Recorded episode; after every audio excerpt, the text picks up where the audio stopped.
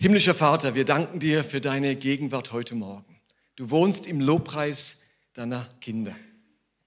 Und darum erwarten wir von dir durch die Musik, durch die Worte, auch durch die Begegnungen untereinander berührt und gesegnet zu werden. Wir legen diesen Morgen jetzt in deine Hände und geben dir alle Freiheit an uns zu wirken, zu handeln, zu uns zu sprechen, so wie du das möchtest und so wie wir das brauchen. Und so beginnen wir diesen Gottesdienst im Namen des Vaters und des Sohnes und des Heiligen Geistes. Amen. Ja, wir freuen uns riesig hier zu sein. Ich habe über die Jahre immer wieder schon Gutes von der Elia-Gemeinde gehört. Endlich bin ich mal hier. Und mit Martin haben wir jetzt auch eine intensivere Verbindung. Ne? In letzter Zeit immer wieder gibt es Begegnungen. Damals schon Vineyard Basel und jetzt auch online und wie auch immer. Genau, und äh, ich finde es auch total schön, dass wir uns mit Worship vielfältig beschäftigen können, nicht nur ein Worship-Block haben, sondern mehrere Zugänge. Wir haben zu Beginn von den vier Winden gesungen und ich will die mal kurz anwenden. Ich könnte mir vorstellen, dass es vielleicht für manche heute äh, eine schöne Überraschung ist, dass Worship auch was für den Kopf sein kann, für den Intellekt, dass es uns helfen kann, ja, tiefer unsere Gottesbilder äh, zu durchleuchten und zu schauen, wie können wir noch anders von Gott reden. Vielleicht aber auch der Süden, die Wärme, das Mitgefühl, wenn wir heute viel Musik haben. Vielleicht tut euch das einfach gut, auch mal zu singen, Musik zu genießen. Auch hier die tollen Profimusiker links und rechts neben mir.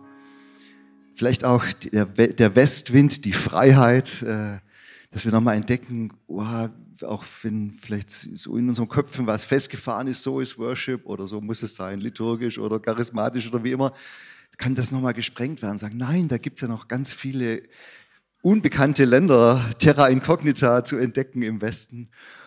Oder vielleicht auch der Tiefgang, vielleicht geht es auch so, oh, Worship, das ist immer so das Gleiche und, und äh, das nützt sich so ab über die Jahre. Ich bin irgendwie ein bisschen müde geworden vom Worship.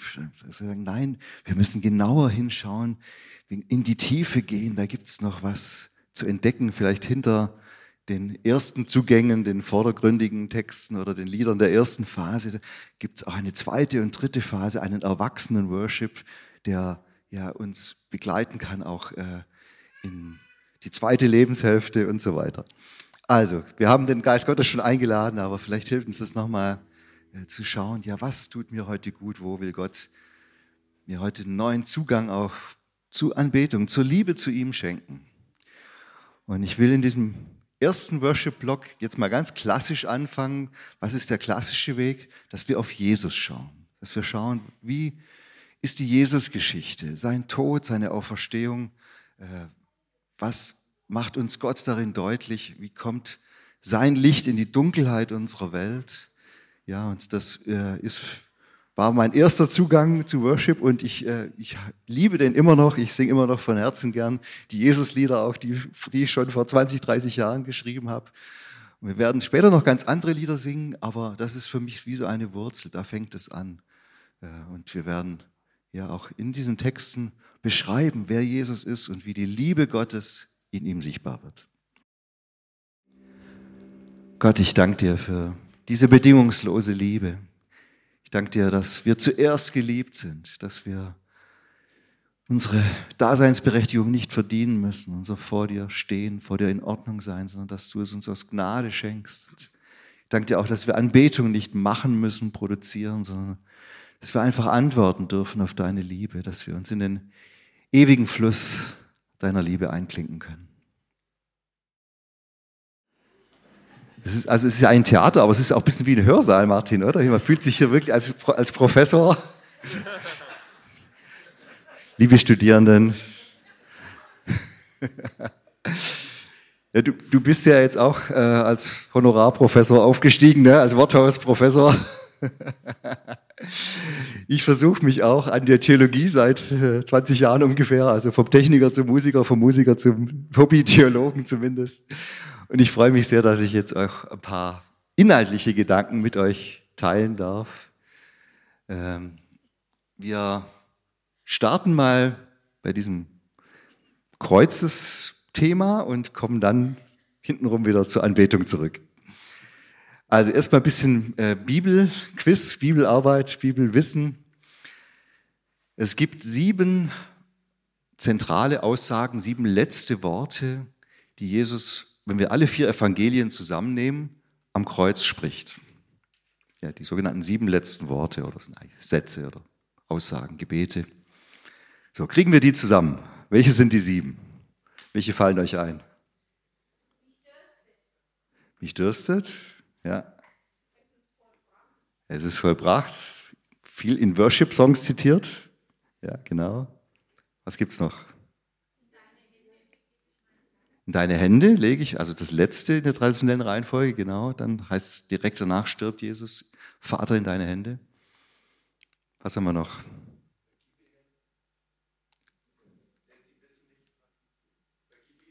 Vater, vergib ihnen, denn sie wissen nicht, was sie tun, genau. Das erste Wort in der traditionellen Reihenfolge. Genau, also lieben die Katholiken auch das Bild, Jesus äh, in der Mitte im Kreuz und, die, und Johannes und Maria zu seiner Linken und Rechten und er verweist sie aufeinander, sie dein Sohn, sie deine Mutter. Zwei fehlen noch. Genau, warum hast du mich verlassen? Und es war das Gleiche, dann fehlt uns nur eins. Heute noch wirst du mit mir im Paradies sein. Super spannend. Ihr habt euch ja mit multiperspektivischen Kreuzesdeutungen und Zugängen beschäftigt und ich finde, diese sieben Worte tun das auch. Sie erhellen das Kreuzesgeschehen aus unterschiedlichen Richtungen. Ja, von der Worship-Theologie, sage ich jetzt mal, fixieren wir uns manchmal auf dieses Es ist vollbracht. Das ist mit Abstand am häufigsten in Worship-Songs zitiert. Die anderen sechs eigentlich so gut wie gar nicht, befürchte ich. Äh, da geht uns natürlich auch viel verloren. Wir wollen schon gerne auf die Deutung des Kreuzes, auf die Erlösung, auf den Sieg. Ja, da klingt es ja an, es ist vollbracht, das Erlösungswerk. Äh, und es ist in der Tat für mich auch der Höhepunkt dieser sieben Worte. Äh, aber manchmal ist es gut, ein bisschen früher anzufangen. Und das ist auch mein erster Rat für Worship, auch wenn ihr selbst Lieder raussucht, Worship gestaltet, in welchem Rahmen auch immer, äh, nicht zu früh zum Höhepunkt zu kommen. Das ist ein künstlerischer, ein, ein, ein dramaturgischer Rat, es ist aber auch ein theologischer Rat. Ja, vor dem Gloria kommt das Kyrie. Ja, wir müssen erst mal hinabsteigen, bevor wir dann aufsteigen mit Jesus. Und das ist mir sehr wichtig und auch sehr wertvoll. Und das haben wir auch in der, den Großkirchen vielleicht manchmal besser, katholisch und evangelisch, äh, in unserer Liturgie und Tradition drin als in freien Formen. Und Worship ist ja nun mal in, in freien Formen eher entstanden. Also uns in der Worship-Szene tut es uns gut, uns liturgisch zu verwurzeln und zu sagen, wir brauchen erstmal das Herr, erbarme dich. Erstmal schauen, wie sind wir Menschen denn, äh, wie kommen wir denn hier an? ja, in unserer Zerrissenheit, auch in, in unserer Unvollkommenheit. Und das darf sein, das darf auch Platz haben, auch in Liedern Platz haben. Und dann nimmt uns Gott, wie wir es eben gesungen haben, und richtet uns wieder auf. Ich will mal beginnen jetzt mit diesem ersten Wort. Wir werden nicht alle sieben singen, keine Sorge. Ich habe alle sieben vertont und noch jeweils Antworten drauf. Also hier bisschen angedeutet hier schon am Rand. Genau, ein abendfüllendes Werk geschrieben. Wir werden jetzt nur so zwei, drei äh, kleine Ausschnitte daraus hören oder spielen, die uns äh, verschiedene andere Aspekte des Kreuzes äh, nahebringen können. Bei Vater vergib denke ich an zwei Dinge, das finde ich immer spannend bei Bibelstellen, dass man sich in die, diese Geschichten, auch in die Gleichnisse, in unterschiedliche Personen reinversetzt. Also die erste Perspektive, die wir einnehmen können, ist, Jesus betet für seine Mörder für die, die ihn ans Kreuz bringen, ja, für die römischen Soldaten, für die äh, jüdische Elite, die das da beschließt, er muss weg. Vater, vergib ihnen, denn sie wissen nicht, was sie tun. Und dann ist ja manchmal dieser Schritt, den ihr vielleicht auch kennt von Karfreitag und so weiter, dass wir erkennen, das sind nicht nur die Bösen, die Jesus umgebracht haben, sondern nein, ich bin ja selbst in diesem Unheilszusammenhang. Und in letzter Konsequenz das hat ja auch was mit mir zu tun, mit dem, wo ich das Ziel verfehle, dass Jesus da sterben muss. Also diese Erschütterung, wenn Jesus betet, Vater, vergib ihnen, müsste eigentlich heißen, Vater, vergib mir, denn ich weiß nicht, was ich tue, so oft in meinem Leben. Ich verursache Unheil, oft ohne dass es mir bewusst ist. Und die andere Perspektive aus der Sicht von Jesus. Ja, wo sind wir gerufen zu vergeben? Wo sind wir gerufen, den Teufelskreis von Gewalt und Gegengewalt zu durchbrechen?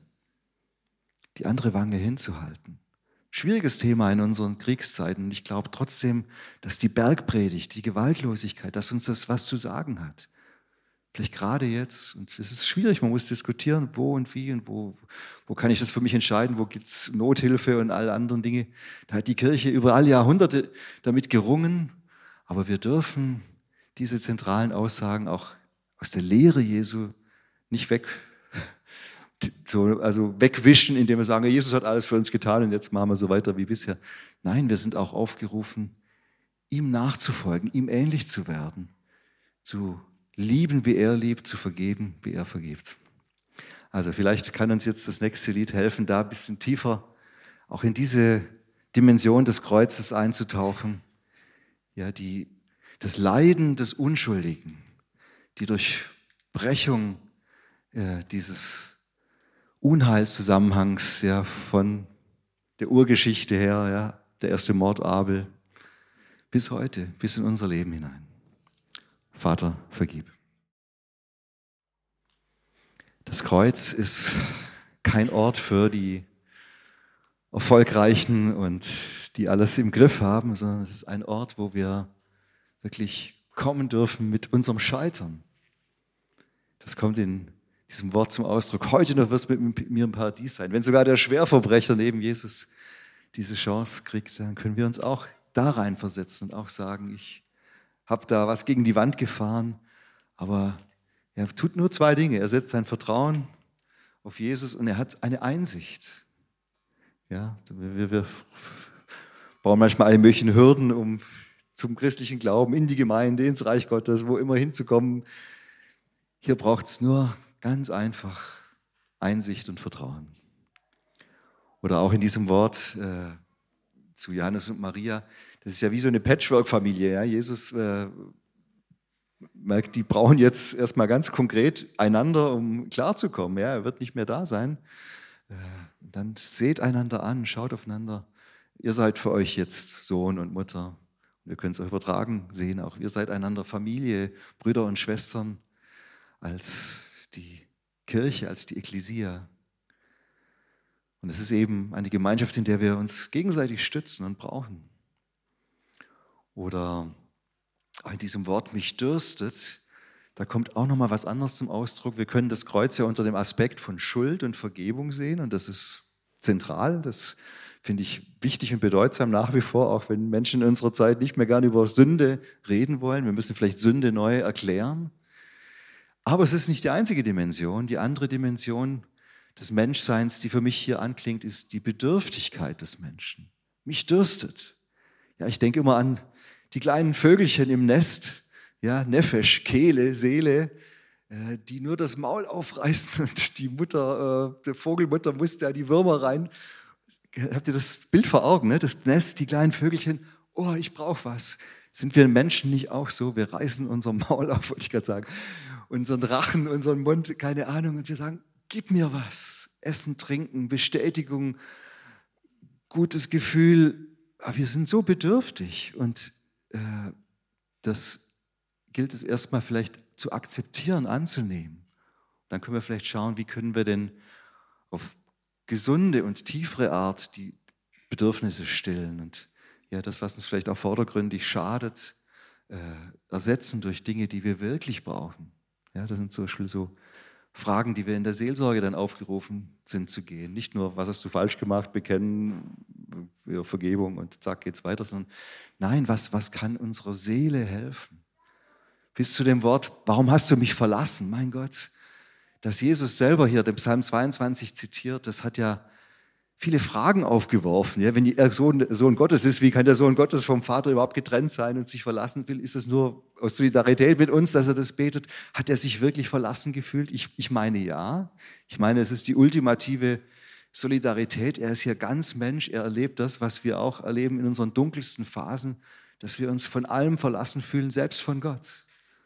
So kommt auch die große Frage nach dem Leid und nach unverschuldetem Leid und die, die ist auch, auch unbeantwortbar, ja, wenn wir an den Holocaust denken und anderes. Äh, wird hier aufgegriffen, nicht indem Jesus irgendeinen schlauen Spruch sagt, ich sterbe jetzt damit hier und so, sondern nein, indem er selbst die Frage stellt, mein Gott, warum?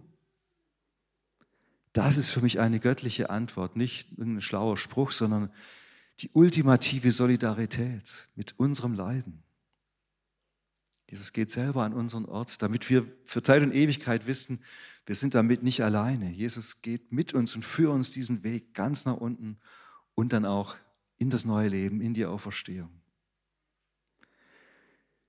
Ich möchte jetzt einen Song singen, der nicht eins dieser sieben Worte direkt thematisiert, sondern der da wie so drauf antwortet. Wir treffen uns am Kreuz für alle Verlierer, für alle Versager, für die Armen, für die Schwachen. Gestern haben wir gespielt bei einem Verein, der äh, Straßenkinderarbeit macht in Uganda. Und ich fand es so schön, auch diesen Song zu singen. Ich habe dann also diese Bilder, die in der Pause liefen von diesen Straßenkindern, sagen, ja, für alle ist hier Platz, nicht nur am Kreuz, sondern auch in unseren Herzen. Wir treffen uns. Wir weiten den Blick wieder vom Kreuz zum Reich Gottes.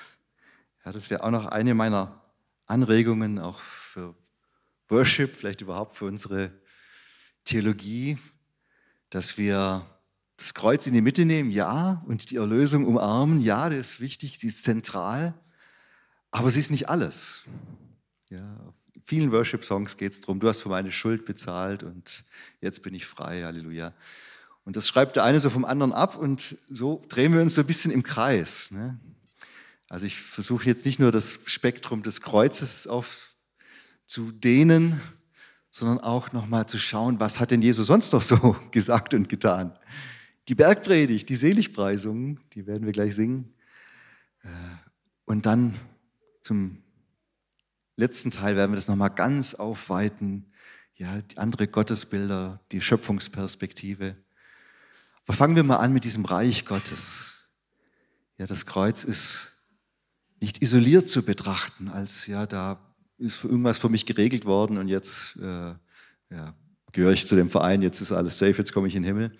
Nein, jetzt, da beginnt ja mit die Tod und Auferstehung etwas Neues, eine neue Welt, eine neue Zeit. Und jetzt sind wir aufgerufen, in dieser neuen Welt zu leben und das umzusetzen, was Jesus gelehrt hat. Ja, das werden wir am Schluss, wenn wir dieses Oratorium dann nächstes Jahr aufhören. Übrigens, äh, es gibt in Ludwigsburg, das ist nicht so weit bei Stuttgart, eine Aufführung und es gibt auch in Bamberg, das ist auch nicht so weit in die andere Richtung, gibt es eine Aufführung. Herzlich eingeladen in der Zeit vor Ostern nächstes Jahr, in der Zeit vor Ostern dieses Jahr könnt ihr euch aber gern auch schon hier das Album holen oder äh, downloaden oder streamen oder wo immer. Sieben Worte, Infos siebenworte.de. Genau, vielleicht ist es auch ganz schön, mal die Karwoche dieses Jahr damit zu gestalten, das zusammen anzuhören, drüber zu reden, zu beten, wie auch immer. Genau, und da werden wir am Ende dieses Abends, nachdem wir die sieben Worte gehört und gesungen haben, werden wir dieses folgende Lied äh, zusammen singen. Das heißt, das Reich Gottes, mit anderen Worten gesagt, die neue Welt. So, ich habe euch versprochen, es gibt noch eine dritte Perspektive. Muss vielleicht auch gar nicht so viel dazu sagen, weil ich glaube, die Lieder, die wir jetzt gleich singen werden, werden das erhellen. Wir haben zum ersten Worship-Block und eben überwiegend auch in der ganzen Worship-Theologie eine Erlösungsperspektive.